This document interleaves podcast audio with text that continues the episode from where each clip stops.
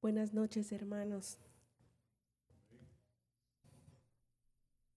Estamos diezmados porque ah, en el viaje fuimos cayendo así enfermos y los hay algunos que están fuera de combate, pero vamos a tratar de, ah, con la misericordia de Dios y por obediencia, compartir algo pequeño, una cosita pequeña que el Señor puso en mi corazón.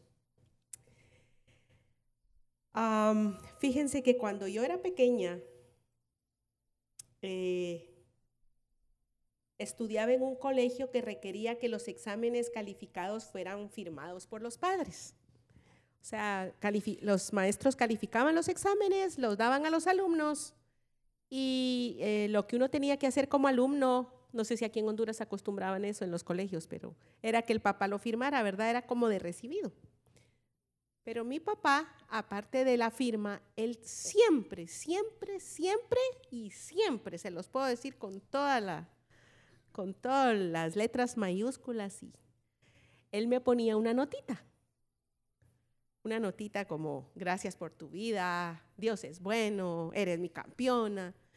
Y fíjense que eh, durante todo ese tiempo yo me recuerdo, estaba, cuando yo estaba preparando este mensaje, yo recuerdo que yo esperaba esas notitas, porque yo decía, ay, a ver qué va a decir mi papá ahora.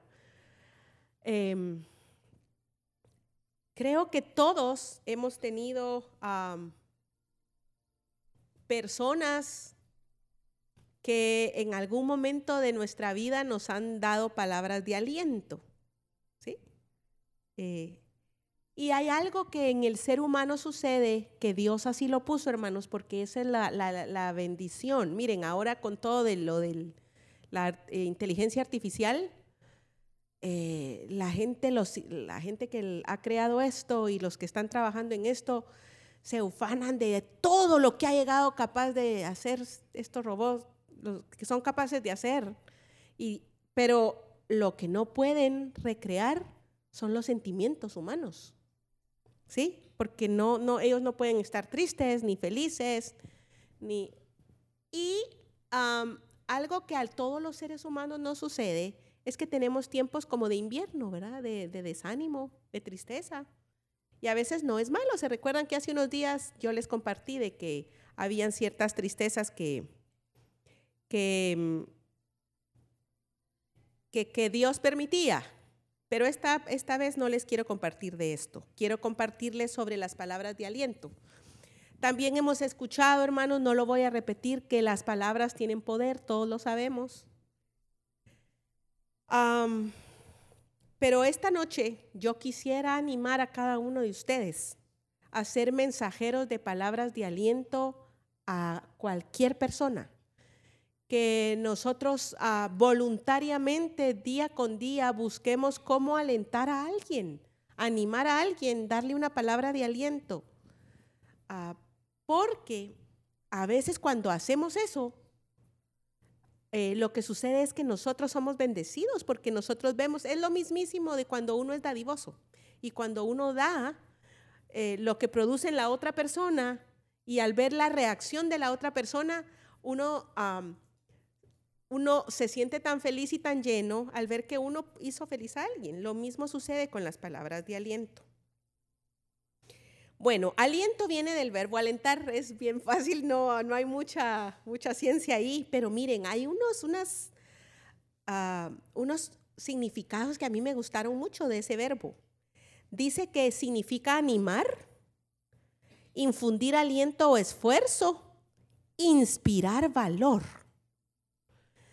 Miren, en este mundo, hermanos, hay muchas personas que tienen muchas cualidades, tienen muchas virtudes, tienen muchos dones naturales, espirituales, como ustedes los quieran llamar. Pero a veces esas personas no se dan cuenta lo que tienen. Y qué bonito que uno pueda ser mensajero para inspirar valor en esas personas que tal vez no o no se han descubierto que tienen esa cualidad o no saben que tienen ese don. Qué bonito que uno pueda decir, decirle a alguien, ah, qué bien hiciste esto o cómo eres de bueno en esto. Porque miren, por lo regular, ¿qué es lo que más somos, lo que mejor hacemos? Criticar. Todos, hermanos, aquí no, nos salvamos ninguno. Y mm, siempre estamos viendo qué hizo la persona mal o, o alguien cercano o alguien del trabajo o alguien de los compañeros que no hicieron bien, que hicieron mal, en que se confundieron, para estar ahí ah, resaltándolo. Eso es algo natural del ser humano. Yo creo que por eso en la Biblia el Señor habla mucho acerca de las palabras de aliento. Hay muchas áreas en la vida donde uno también se siente inseguro. Y por eso necesitamos palabras de aliento y de valor. Miren, hay muchos sinónimos del verbo alentar. Y yo quiero que pongan atención a estos que a mí me gustaron. Animar, estimular, reavivar, confortar, consolar. Nuestro idioma es tan lindo, hermanos, porque tenemos tantas palabras y todas ellas, cuando ustedes piensan en, estas palabras, se pueden recordar de tal vez diferentes circunstancias en las que ustedes las usaron. Reanimar, reconfortar, y también hay antónimos. ¿Se recuerdan cuando estudiamos los antónimos son los opuestos? Desanimar, desilusionar, desmoralizar y deprimir. Bueno, esta, esta noche yo quiero hablarles de dos escrituras que mm, yo encontré de, de la importancia de la palabra de aliento y vamos a Isaías 50. Isaías 50 en el 54.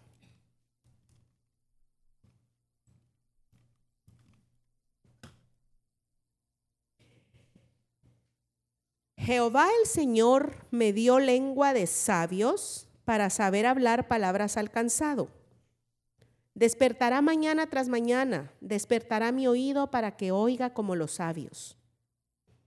Pero miren, la traducción de la Biblia de las Américas me encanta. Dice, el Señor Dios me ha dado lengua de discípulo para que yo sepa sostener con una palabra al fatigado esa parte, la otra parte es igual.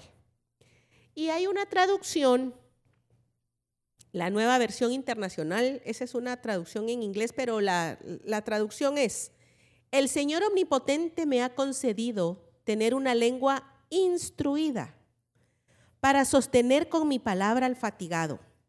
Se parece mucho a la, a la Biblia de las Américas. ¿Qué significa, hermanos, tener una lengua instruida? Saben que en el hebreo lengua instruida aquí es, o lengua de sabios, es lo que dice la versión de las Américas, lengua instruida como entrenada. y por eso es que no es natural en nosotros. Y ¿saben dónde, en, dónde podemos nosotros aprender a instruir nuestra lengua? En la presencia de Dios. Porque miren, cuando uno se ha encontrado con el Señor, después de un encuentro con el Señor y, háganlo, experimentenlo, avívanlo, después de un encuentro con el Señor. Si ustedes tienen contacto con alguien que tal vez no es muy compatible con ustedes y que tal vez en otra circunstancia ustedes o le hubieran hecho una mala cara o le hubieran dicho algo áspero, después de haberse encontrado con el Señor, no le salen a uno palabras duras es, difícil.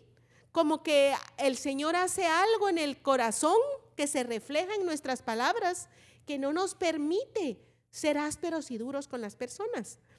Por eso es que necesitamos, hermanos, y esto miren, me lo estoy predicando yo a mí primeramente, necesitamos encontrarnos con el Señor para poder tener esa lengua instruida, como dicen en, Isaías. Y saben qué es lo lindo, qué es lo que el Señor, nosotros hemos escuchado mucho porque este pasaje es el, se refiere al Mesías. Y en el versículo 5 dice, el Señor Jehová me abrió el oído y yo no fui rebelde ni me torné atrás. Todos hemos escuchado que lo que él oía día con día era el morir, era lo que él tenía que hacer cada día. Pero muchas veces yo esta noche quiero que ustedes reflexionen que en la presencia de Dios, nuestra vida y pues pensemos ahorita en nuestra lengua, nuestra boca es entrenada. Aprendemos nosotros a nuestra lengua es instruida. Luego, el otro pasaje es en Proverbios 12, 25. Ese pasaje también es bien conocido y dice, la congoja en el corazón del hombre lo abate, mas la buena palabra lo alegra.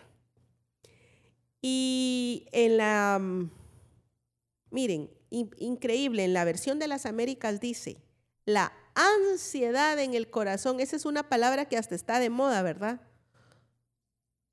Ansiedad, depresión, todo eso está de moda. La ansiedad en el corazón del hombre lo deprime, mas la buena palabra lo alegra. Y en la versión, nueva versión internacional dice, la angustia abate el corazón del hombre, pero una palabra amable lo alegra. Congoja es lo mismo que angustia, es lo mismo que ansiedad. Y como les dije, todo ser humano en alguna medida experimentamos eso. Por eso necesitamos una buena palabra. ¿Y saben qué es lo lindo? Que miren, en esto de las palabras existe lo de la ley de la siembra y la cosecha. El Señor se encarga de darnos palabras de ánimo a nosotros cuando nosotros hemos sembrado palabras de ánimo en otros.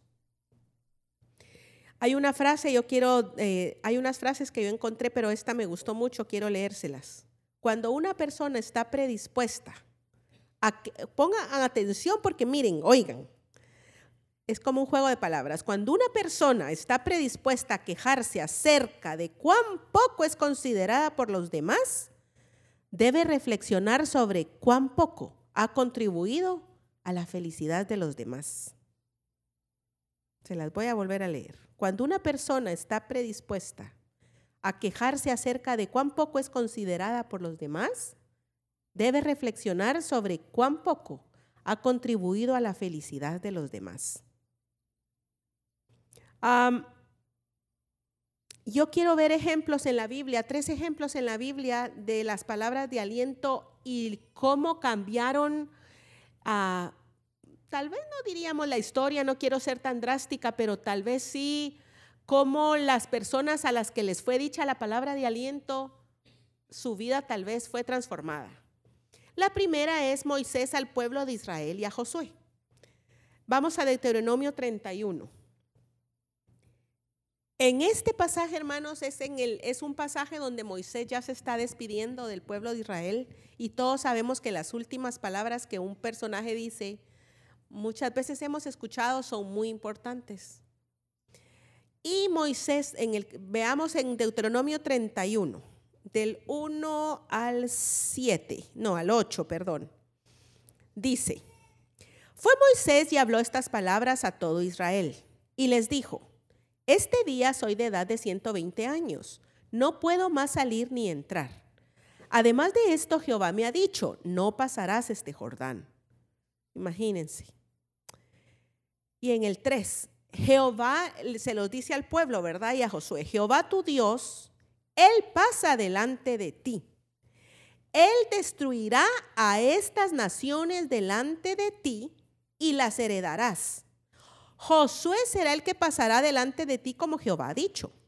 Y hará Jehová con ellos como hizo con Seón y con Og, rey de los reyes de los amorreos, y con su tierra quienes destruyó. Y los entregará Jehová delante de vosotros, y haréis con ellos conforme a todo lo que os he mandado. En el 6, miren, escuchen, esforzaos y cobrad ánimo no temáis ni tengáis miedo de ellos, porque Jehová tu Dios es el que va contigo. No te dejará ni te desamparará. Y llamó Moisés a Josué y le dijo en presencia de todo Israel, esfuérzate y anímate, porque tú entrarás con este pueblo a la tierra que juró Jehová a sus padres que les daría, y tú se la harás heredar y Jehová va delante de ti, Él estará contigo, no te dejará, ni te desamparará, no temas, ni te intimides. Miren, todos hemos escuchado, hemos leído Josué uno, ¿qué dice Josué? Mira que te mando que te esfuerces, el primer capítulo de Josué, ¿no? Que el Señor se lo dijo. Pero ya Moisés se lo había dicho a Josué antes. Moisés ya había animado a, Josué y le había dicho, ah, yo estoy segura, hermanos, que esas palabras fueron tan de los cielos para la vida de Josué, porque imagínense qué tremendo. Pónganse a pensar, a mí me gusta mucho pensar en, los eventos de la Biblia porque uno lo lee a veces y no se da cuenta de, mm, de lo tremendo de la situación. Pónganse en los zapatos de Josué. Moisés era un líder muy, muy, muy respetado por el pueblo de Israel. Los había sacado de Egipto. el Señor lo había usado poderosamente con las plagas. Los había llevado por el desierto. Josué había sido como el, servidor de él por un tiempo, era jovencito, pero en esta etapa de la vida yo me imagino que ya Josué no era tan joven. Ya era una persona, ya era un líder. Pero imagínense qué difícil para él pararse delante del pueblo y ver que Moisés, ah, el que se suponía que los iba a llevar a la tierra prometida, el Señor dijo, no, no va a ser él, vas a ser tú. Pero estas palabras de Moisés yo estoy segura que animaron su corazón y dijeron, bueno, el Señor me pidió esto y Moisés me está animando, Señor, aquí voy. Y muchas veces, hermanos, que seamos usados para eso, para animar a otros. Y miren, no tenemos ni siquiera que decirles a las personas, así dice el Señor. Pero sí podemos estar en nuestro espíritu, Señor, que mi boca sea usada conscientemente, o sea, que, que yo, tú puedas usar mi boca para dar palabras de aliento. Y si nosotros le pedimos eso al Señor, el Señor nos va a usar, hermanos, muchas veces para levantar a gente que lo necesita. Una palabrita, una sonrisa algo de los cielos, tal vez a veces ni nos vamos a dar cuenta. En la eternidad nos daremos cuenta que lo que le dijimos a esa persona hizo una diferencia en su vida, que lo que le dijimos a tal persona ah, lo ayudó en una decisión. No vamos a saber aquí tal vez, pero en la eternidad sí. Sin lugar a dudas, Josué fue muy animado por estas palabras durante el tiempo de la conquista y estoy segura que él las recordó el segundo ejemplo es David. David con su hijo Salomón, en Primera de Crónicas 22, del 11 al 13. Ahí es lo mismo. El rey David ya está grande y em, le está encargando trabajos a Salomón. Y dice en el 11, del 11 al 13. Primera Crónicas 22, 11 al 13. Ahora pues, hijo mío, Jehová esté contigo y seas prosperado y edifiques casa a Jehová tu Dios como él ha dicho de ti. Y Jehová te dé entendimiento y prudencia, para que cuando gobiernes a Israel, guardes la ley de Jehová tu Dios. Entonces serás prosperado si cuidares de poner por obra los estatutos y decretos que Jehová mandó a Moisés para Israel. Esfuérzate pues y cobra ánimo, no temas ni desmayes es lo mismo, hermanos. David sabía lo que él estaba heredando a su hijo. Sabía la carga que era gobernar, salir a la guerra, hacer, tal vez en ese tiempo ya, ya no iba a haber guerra, pero porque se acuerdan que Salomón después, las guerras fueron en el tiempo de David, pero tal vez en cuanto a gobernar todo el pueblo, tomar decisiones, un gobierno requiere de muchas cosas. Pero David le dijo a su hijo, esfuérzate, cobra ánimo, no temas ni desmayes. El tercer ejemplo que quiero darles es Jesús con sus discípulos. En Mateo 14, ahí sí quiero que vayamos a Mateo 14. Mateo 14. Hay un, hay un, ah, un pasaje ahí el versículo 27, pero antes quiero que leamos unos, unos, unos versículos antes. Vamos a leer desde el 22. Esta es la historia cuando Jesús caminó sobre el mar. Enseguida Jesús hizo a sus discípulos entrar en la barca e ir delante de él a la otra ribera, entre tanto que él despedía a la multitud. Despedida la multitud, subió al monte a orar aparte. Y cuando llegó la noche estaba allí solo. Y ya la barca estaba en medio del mar, azotada por las olas porque el viento era contrario. Mas a la cuarta vigilia de la, vigilia de la noche Jesús vino a ellos andando sobre el mar. Y los discípulos viéndole andar sobre el mar, se turbaron diciendo, un fantasma, y dieron voces de miedo. Pero miren qué lindo, miren, Jesús sabía que ellos iban a tener miedo. Jesús conocía sus corazones. Jesús ya sabía lo que iba a suceder. Es más, él, él, él, él, ya sabía lo que iba a suceder con el viento, todo, el sentimiento que iban a sentir. Y en el 27, ¿qué es lo que dice? Pero enseguida Jesús les habló diciendo, tened ánimo, yo soy, no temáis. Hermanos, y tal vez esta noche algunos de ustedes o algunos tal vez en su vida necesitan escuchar esto del Señor por alguna situación que estén pasando. que el Señor les pueda decir, tened ánimo. Yo soy el que estoy contigo, no temas. Tened ánimo en una decisión en la que estás, en el tiempo en que tú estás ahorita. No temas, yo estoy contigo. El Señor quiere que tú escuches esta noche ese mensaje. Yo tenía esto en mi corazón y quiero, hay otras cositas que yo quería compartirle. Yo sentí en mi corazón que a veces lo que sucede mucho es que después de que hemos escuchado, estamos en un monte, estuvimos muy felices en El Salvador, ya escucharon las noticias los que no fueron, que el Señor pues nos concedió traer una copa. Miren, los del CBA ganaron el primer lugar y qué lindo.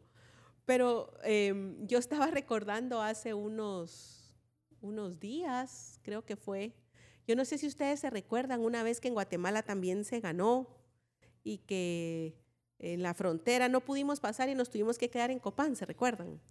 Terrible, y esa noche no hubo agua en el hotel y que a la mañana siguiente, a, mí no se me olvida, que la hermana Meli nos, nos, llamó a la sala, ¿se recuerdan? Del, del hotel y que nos dijo que el Señor a sus campeones los trataba de otra manera.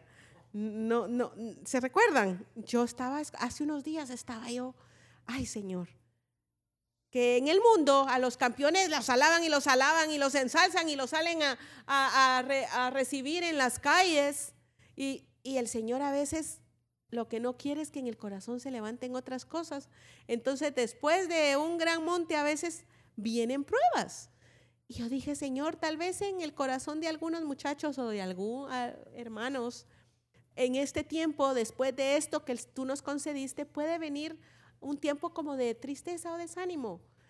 Ah, y no les puedo explicar, hermanos, por qué el Señor puso ese sentimiento, pero cuando el, pastor me habló que me tocaba compartir, yo empecé a pensar ah, y a decirle, Señor, ¿qué quieres tú? Y miren, esa palabra se me vino, palabras de aliento. Tal vez alguien necesita una palabra de aliento y esta noche yo quería ser como la mensajera para ustedes si tú te has sentido desanimado, triste, el Señor está contigo, no temas. Miren, y quiero darles, yo al escribir este mensaje recordaba que hay muchas formas de decir las cosas. Hay varias formas de decir una misma cosa. Les voy a dar unos ejemplos. Por ejemplo, una persona tal vez va a montar un negocio, está emprendiendo, ahora está muy de moda esa palabra emprendedor, ¿no? Y entonces tal vez viene a nosotros o la persona lo está contando en una, en una reunión y de repente una persona muy franca y optimista, porque sí, está, es cierto, lo que yo les voy a decir es muy cierto. Pero a veces esa palabra puede hacer algo en el corazón de la otra persona. Puede ser que una persona muy franca y optimista le diga, ay, ese negocio que piensas montar no creo que sirva. Ni siquiera creo que te vaya a funcionar. Pero miren, ¿qué les parece si una persona con palabras de aliento, miren, qué diferente sería decir, aunque estamos en tiempos difíciles, espero que te vaya muy bien en ese negocio que deseas emprender. La persona le dijo casi lo mismo, pero eh, hizo eh, esta palabra de aliento va a ser un efecto mejor, porque tal vez va a hacer reflexionar a la persona, estamos en tiempos difíciles, pero el ánimo que le dio hace algo diferente en el corazón, hermanos. Otro ejemplo. Ay, si piensas casarte, olvídate. Todos los hombres son iguales. Es una pesadilla. Muchas mujeres en el mundo ahora es increíble, pero es una tristeza. Eh, el, Dios puso el matrimonio como la institución que debe, así debe ser. El hombre se casa con una mujer y todos sabemos. Pero miren, las ideas del mundo están tan metidas en lo humanista que eso es lo que hablan ahora las, las mujeres. Qué diferente sería que una mujer diga, me alegro que estés dando este paso en tu vida. Es cierto que no todo es color de rosa, pero con el Señor todo es posible. no estamos diciendo que todo es un castillo en el aire, pero con el Señor todo es posible. Otro ejemplo de cómo podemos decir la misma cosa de dos formas. Este pollo te quedó delicioso, pero sería más rico si le hubieras echado este otro ingrediente. Miren qué diferente si decimos, mmm, qué delicia de pollo, está riquísimo. Y no seamos tentados a agregar el pero. Esa palabrita pero es la que muchas veces como que a la persona que la recibe se le olvida el halago que le hicieron, porque solo se queda pensando en la segunda frase, ¿no? Y el último que yo estaba pensando es, esto es bien común, hermanos, si lo hacemos todos, creo que todos nos hallamos culpables en esto. Tal vez en una reunión alguien expone su deseo de bajar de peso y ahorita ni siquiera, olvídense, en esta época no es época de bajar de peso, es época de comer. Así que no. Si alguien expone su deseo de bajar de peso, algunos podrían decirle, ay sí, estás bien gordo. Come menos, hombre. Pero ¿qué tal si una persona le dice, si te decides hacerlo, puedo asegurarte que lo vas a lograr? Es difícil, hay, hay batallas, hay días difíciles, hay días fáciles, pero ánimo, la batalla es dura, pero no es imposible. Es lo mismo. Como le están diciendo lo mismo, pero con otras palabras, con palabras de ánimo, ¿no? quiero contarles para terminar, dos ejemplos de la vida real, hermanos. Uno negativo y uno positivo de las palabras de aliento. Ah, no, antes de eso quiero decirles esto que me gustó mucho porque a mí me gustan mucho los niños. Y miren esto que encontré. Los que son padres, cuidemos las palabras que decimos a nuestros hijos. Las palabras de aprobación o palabras de aliento es lo mismo. Pronunciadas por papás y mamás son como interruptores de luz. Una palabra de afirmación dicha en el momento preciso en la vida de un niño es como encender todo un mundo de posibilidades. Bueno, quiero contarles dos ejemplos de la vida real para terminar. Uno, primero les voy a contar un ejemplo negativo. La ex primera dama Hillary Rodham Clinton contó una historia acerca de su padre. Su padre nunca la apoyó cuando ella era niña. Cuando se encontraba en la escuela secundaria, trajo una libreta de calificaciones con una nota máxima en todas las asignaturas. Se la mostró a su padre con la esperanza de recibir una palabra de elogio. En cambio, el padre le dijo, bueno, parece que asistes a una escuela muy fácil 35 años más tarde, el comentario todavía arde en la mente de la señora Clinton, porque si hemos leído un poco acerca de la vida de ella, vemos que es una persona bastante amargada y que no piensa mucho en el bien ajeno. Ahora quiero contarles un ejemplo positivo. Leyendo la biografía de Henry Ford, me encontré con que Henry Ford, el hombre de los automóviles, tenía en su taller un pequeño tubo de ensayo con las letras que decía el último aliento de Thomas Alva Edison. Edison y Ford habían sido grandes amigos.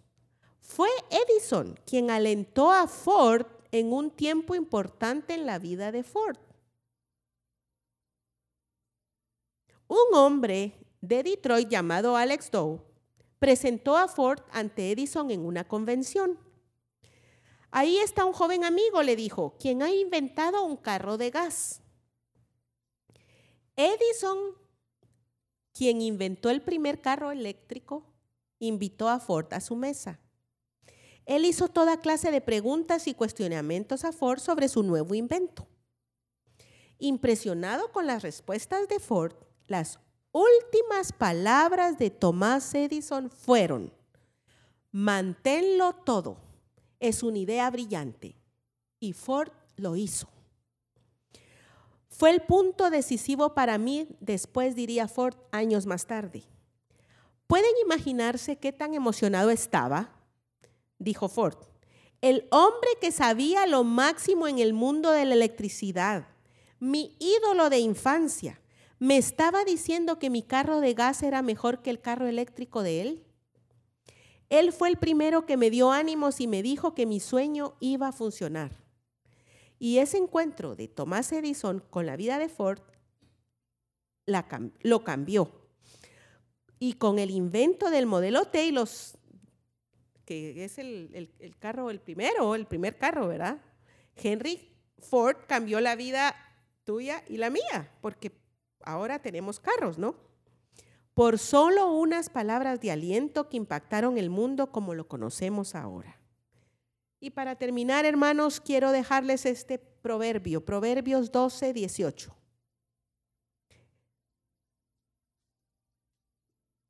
Hay hombres cuyas palabras son como golpes de espada, mas la lengua de los sabios es medicina. Y nuevamente en, la Biblia de las Américas, como que es más certero, dice, hay quien habla sin tino, como golpes de espada, pero la lengua de los sabios sana. ¿De qué lado quieres estar tú?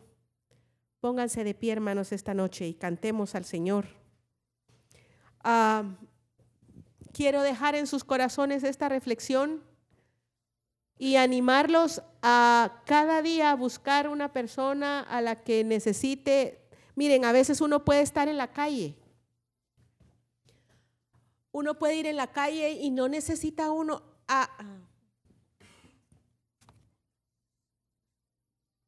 No necesita uno mucho discernimiento para ver que estamos viviendo en un mundo donde la gente lo tiene todo, hay mucha comodidad, hay mm, muchas más cosas que tenían nuestros abuelitos, ¿sí?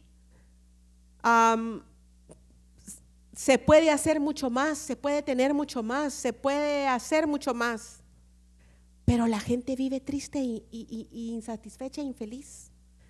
Todos los días uno se puede, ah, puede percibir y uno está en, en lugares donde uno mira que hay gente que no está contenta, que está triste. Y creo que esta es una manera también de ser luz en el mundo, hermanos. Que nosotros por medio de una palabra de aliento podamos ah, llevarle la luz y el amor de Dios a otros. Y miren, a veces no se necesita a la gente de afuera, tal vez en nuestra casa. Alguien está necesitado, necesitada de una palabra de aliento, que seamos nosotros los portadores